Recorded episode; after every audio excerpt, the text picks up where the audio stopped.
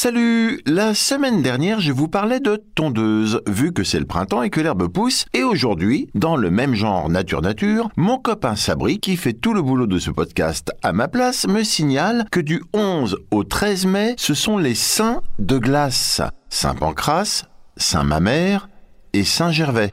Moi, je croyais que Saint-Mamère, c'était à Noël. Voilà, tu l'as Voilà, Bon donc, et qu'après les seins de glace, bah normalement, ça ne gèle plus la nuit et que donc j'allais pouvoir m'occuper de mon potager. Oui, parce que j'ai aussi un jardin potager. Ce qui fait que dès le 14 mai, normalement, j'aurai le pied sur ma bêche, prêt à creuser afin d'enfouir mes semences et autres plants de pommes de terre, comme les 15 800 000 jardiniers amateurs de notre beau pays de France. Et je me poserai forcément cette question, est-ce que si je creuse un peu profond, je peux tomber sur une soucoupe volante Là, vous vous dites, bah, il est taré ce type. Et moi, je reste calme, serein, hein, limite insolent, et je vous réponds avec ce sourire de l'homme qui a vécu. On va voir. Qui c'est qui a bien raison de se poser des questions Dans quelques secondes. Après le générique.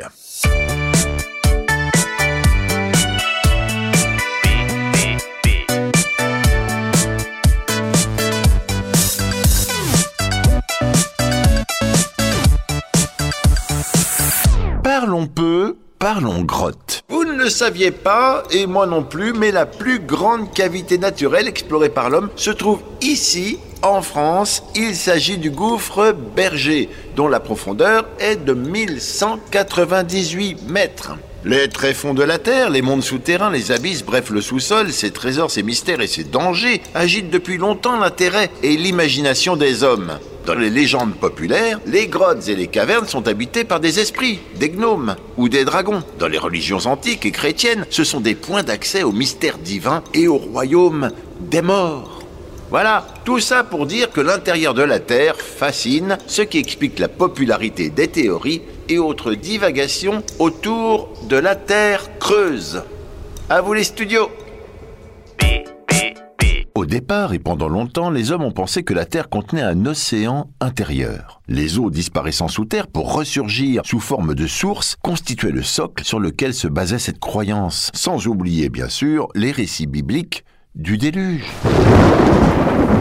Oh là là Vite vite, un parapluie Puis, une autre hypothèse a vu le jour, qui comparait notre planète à un gruyère, traversé de cavités et de souterrains.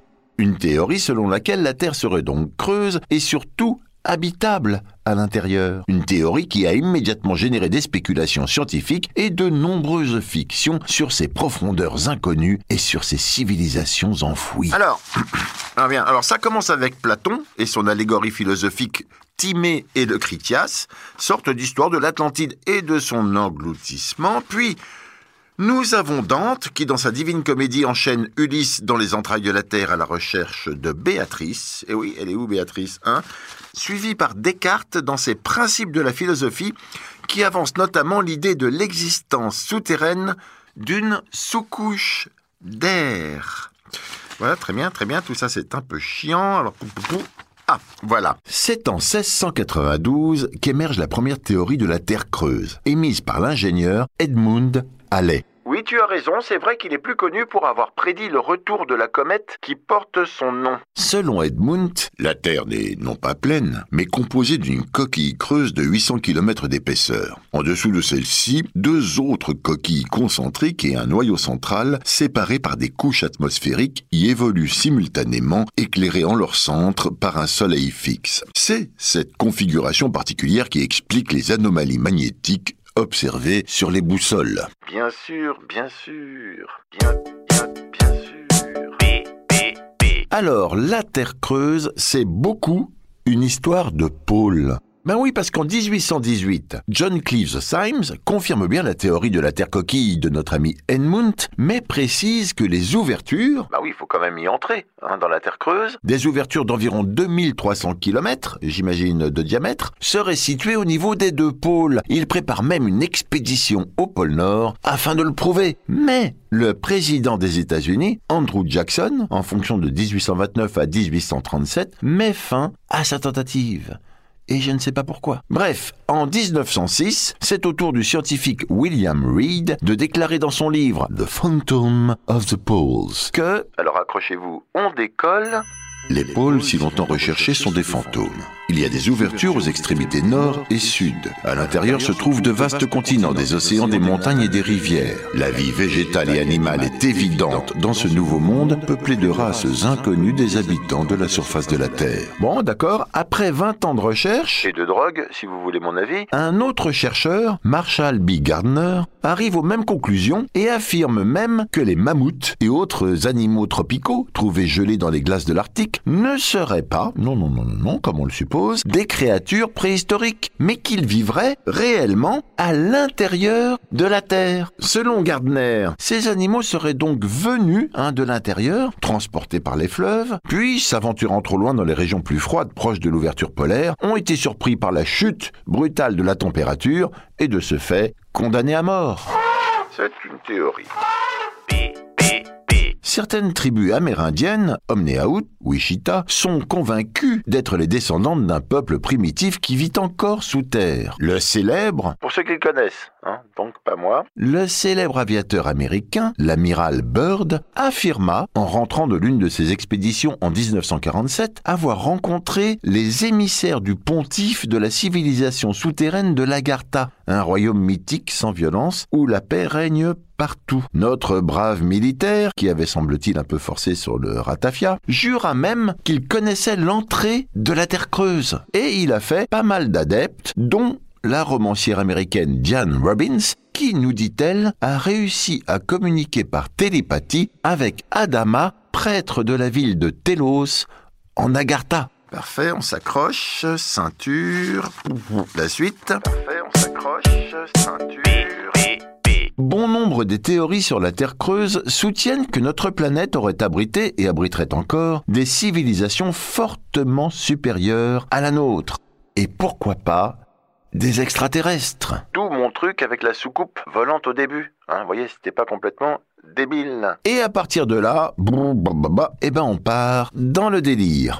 Le site Esprit Sciences Métaphysiques a partagé sur sa page Facebook un article qui affirme que le lanceur d'alerte Edward Snowden aurait fait des révélations sur l'existence d'une espèce intelligente et sensible qui vivrait près des bouches hydrothermales dans le sol et sous les calottes polaires. Une existence dont nos gouvernements auraient connaissance depuis les années 1990. Plus étonnant encore, Eddie aurait déclaré Le président reçoit des rapports quotidiens sur leurs activités. Les analystes estiment que leur technologie est si avancée que nous avons peu de chances de survivre en cas de guerre contre eux. Le sentiment général est que nous ne sommes que des fourmis de leur point de vue. Il y a donc peu de chances pour qu'ils tentent de communiquer avec nous. Et le plan d'urgence actuel est de faire exploser des armes nucléaires dans les cavernes profondes de l'ennemi que nous n'avons aucune chance de détruire.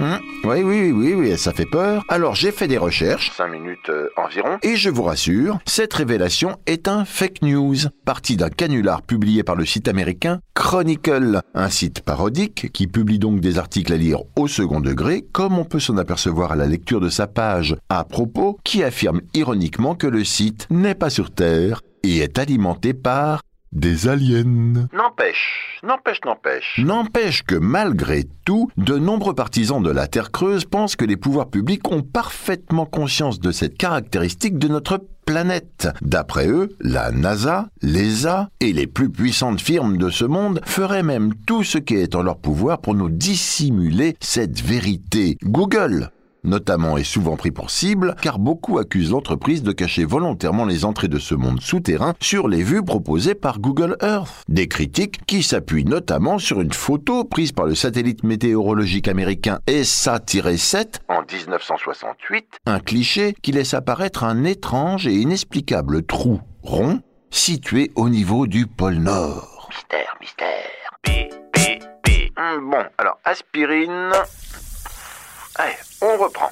À l'amorce des années 40, Richard Shaver expédie une longue lettre à la rédaction de la revue Amazing Stories dans laquelle il déclare que la Terre, dans un passé très reculé, était habitée par une antédiluvienne civilisation, les Titans. Dans cette missive, intitulée Un avertissement à l'homme du futur, Shaver explique que si les titans ont dû quitter la Terre, le Soleil leur étant devenu néfaste, une partie d'entre eux est restée sous terre, où elle a trouvé refuge? Et les Déros, car tel est leur nom, responsables de la plupart des maladies, des guerres, des crimes et de toutes les disparitions mystérieuses que la Terre a connues, se cachent dans l'immense réseau de cavernes et de tunnels appelés les Muris, qui abritent également d'extraordinaires machines, fruits de leur formidable avance technologique, et moult êtres hybrides, résultat de manipulations biologiques orchestrées par ces êtres venus de l'aube de la création. Richard Shever qui déclare également qu'il a appris l'existence des Déros par l'entremise de voix qu'il entend lorsqu'il utilise son poste à souder durant ses journées de travail. Je n'invente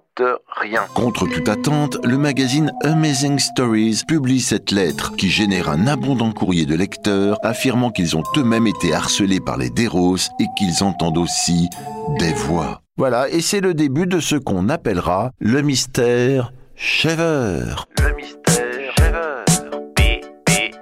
La Terre creuse a inspiré beaucoup d'œuvres de fiction. Bon, voici quelques exemples. Voyage au centre de la Terre, hein, de Jules Verne, un livre dans lequel des explorateurs découvrent une Terre creuse, peuplée de créatures préhistoriques. Nous avons aussi le manga Que note et le monde fantastique, avec une Terre creuse habitée par un petit garçon, Biko, et son fidèle ami Que note. Et pour finir avec un jeu vidéo, ben, Hollow Earth Expedition, Terre creuse. hein, en anglais. Un jeu qui vous fait incarner des explorateurs qui devront se frotter à des organisations visant à garder secret ce monde et à des nazis hein, qui s'y sont réfugiés pour tenter de s'emparer d'armes qui y sont cachées. oui, bon d'accord, merci. Et puisqu'on est euh, sur les nazis, musique...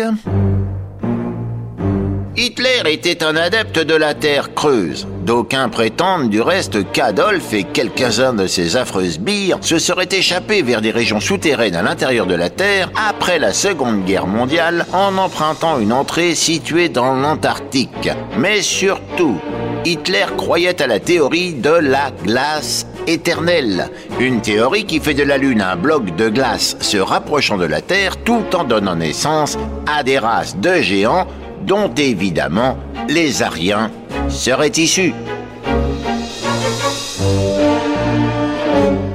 Bon, voilà, voilà, c'était un bel épisode de Cinglé. Pour les cinglés, et d'ailleurs si le sujet vous branche et que vous souhaitiez en savoir plus, abonnez-vous, et oui, abonnez-vous à Parano. L'excellent podcast complotiste sans être complotiste du Poste Général. Et sinon, pour ceux qui restent comme moi, un pied sur terre et l'autre sur la bêche, on va conclure avec une jolie histoire de ce qu'ils pourront peut-être trouver ou retrouver en prenant la peine de creuser leur potager. Tout commence en 2013 à Bad Münstereifel, une petite ville dans l'ouest de l'Allemagne, lorsqu'un retraité de 82 ans perd son alliance au cours d'une séance de jardinage. Après de nombreuses recherches infructueuses, l'homme renonce à retrouver son précieux anneau. Moins pessimiste, sa femme lui promet qu'un jour, elle finira par réapparaître. Malheureusement, peu de temps après avoir fêté leur 50e anniversaire de mariage, la femme du retraité décède sans avoir eu l'occasion de mettre la main sur l'alliance.